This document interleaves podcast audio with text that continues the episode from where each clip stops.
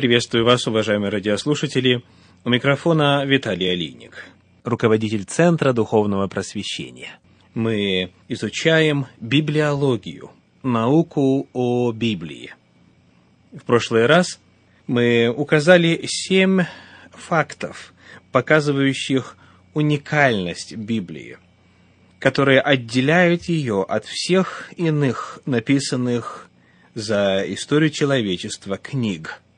Сегодня, продолжая мысль о влиянии Библии на мировую науку, на произведения искусства, на великих мыслителей человечества, укажем некоторые высказывания о Библии. Это, естественно, только часть, часть огромного количества того, что было сказано о Библии выдающимися людьми. Например, Галилей, физик и астроном, говорил, «Священное Писание никогда не может ни лгать, ни ошибаться. Изречения его абсолютны и непреложны». Бойль говорил, «Сопоставленные с Библией все человеческие книги – даже самые лучшие, являются только планетами, заимствующими весь свой свет и сияние от Солнца. Достоевский, русский писатель. В книге «Братья Карамазовы» говорит, «Господи, что за книга это священное писание? Какое чудо и какая сила, данная с ней человеку! Точно изваяние мира и человека, и характеров человеческих и названо все, и указано на веки веков. И сколько тайн разрешенных и откровенных. Люблю книгу сию, гибель народу без Слова Божьего, ибо жаждет душа его Слова и всякого прекрасного восприятия. Белинский, литературный критик – с особенным вниманием относился к Евангелию, считал его лучшей книгой, где сказано все, что нужно знать человеку. Есть книга, говорил он, в которой все сказано, все решено, после которой ни в чем нет сомнения. Книга бессмертная, книга святая, книга вечной истины, вечной жизни, Евангелие. Гёте, поэт, говорил – тем великим уважением и благоговением, с каким к ней относится столько народов и поколений, она обязана своей собственной ценности. Она не есть книга национальная еврейского народа. Она книга всех народов, Записанные в ней исторические события одного народа служат прообразом жизни каждого христианина и всей Церкви Христовой. Они даны нам всем для спасительного поучения. Она одна – связывает историю с происхождением мира и продолжает ее до конца этого данного человеку временного периода. Библия – вечно живая книга. И пока существует мир, никто не скажет «я ее понимаю» во всем ее объеме, во всех ее подробностях. Чем выше будет уровень образованности, тем большее значение для действительно мудрых людей будет иметь Библия как основа и как орудие воспитания. Пушкин, русский поэт.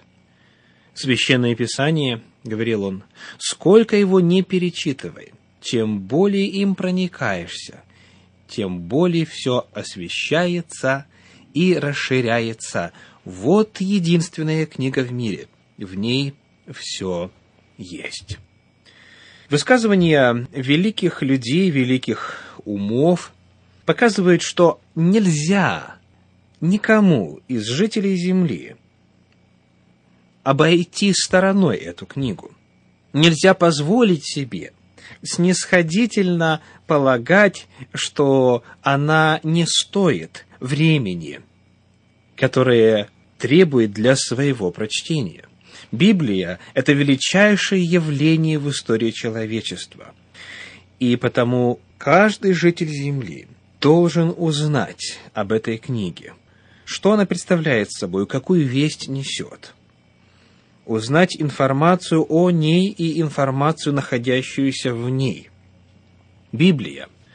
Верующим ли является человек или неверующим, христианинам или представителям иных религий, атеистам, скептикам, должен уделить достаточно внимания этой великой книге для того, чтобы приобщиться ко всему богатству, которое вкусили и познали великие, жившие прежде нас. Приступая к изучению библиологии, мы рассмотрим такие вопросы, как количество книг в Библии, когда она писалась, на протяжении какого промежутка времени, кто были люди, принявшие участие в написании этой книги. И далее, медленно, по порядку, мы будем знакомиться с главными положениями этой науки, библиологии, для того, чтобы оставить обзорные восприятие и впечатление о том, что представляет собой этот древнейший документ. Сегодня мы определимся с главными терминами. Что означает слово «Библия»? Это слово имеет долгую историю – на Древнем Востоке, на побережье Средиземного моря, находился финикийский портовый город Библос, в котором, как и во всяком портовом городе, шла оживленная торговля. Главным товаром, пользовавшимся огромным спросом в Библосе, был папирус. Папирус, как известно, изготавливался из разрезанного полосками тростника, который путем сплетения крест-накрест, прессовки и полировки превращался в эквивалент пищи бумаги. Поскольку этот пищий материал, из которого изготавливались книги, свитки, всегда можно было купить в Библосе, греки начали называть папирус, а позже и книги словом «библос» по названию места приобретения этой бумаги. Историки спорят о том, что было первичным, название города или название материала. Есть мнение, что город получил свое название от материала, который продавал. Как бы то ни было, в греческом языке слово «библос», помимо названия портового города, означает «книга». «Библос» — это книга. Это форма единственного числа. Множественное же число звучит так «библия» и означает «книги». Русское слово «библиотека» также происходит от этого корня. Итак, слово «Библия» дословно означает «книги» или «собрание книг». Она содержит 66 книг в канонической Библии, 39 книг в Ветхом Завете и 27 книг в Новом Завете. Ветхий Завет – это термин, который используется главным образом христианами для обозначения книг, которые в иудаизме называются Танах. Что такое Танах? Это аббревиатура. Если произносить это так, чтобы аббревиатура соответствовала своим частям, то звучание будет таким. Тонак. Тонак. И перед нами определение трех частей канона Ветхого Завета, как это принято в иудаизме. Первые две буквы Т и О, То, это Тора, затем следующие Н и А, На, это Набиим, то есть пророки, и последняя буква К – это Кетубим, это Писание.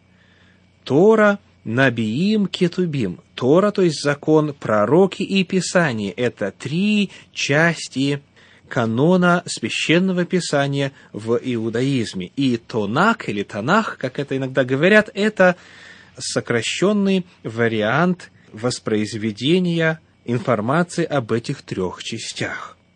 Слово «тора» происходит от глагола «яра», что означает «учить», и представляет собою пятикнижие Моисея. Это первые пять книг Библии. Бытие, Исход, Левит, Числа и Второзаконие. Тора – это первые пять книг Священного Писания, первые пять книг Библии. И мы это отмечаем особенно, потому что существует поверье, что Тора – это как бы какой-то отдельный документ иудаизма.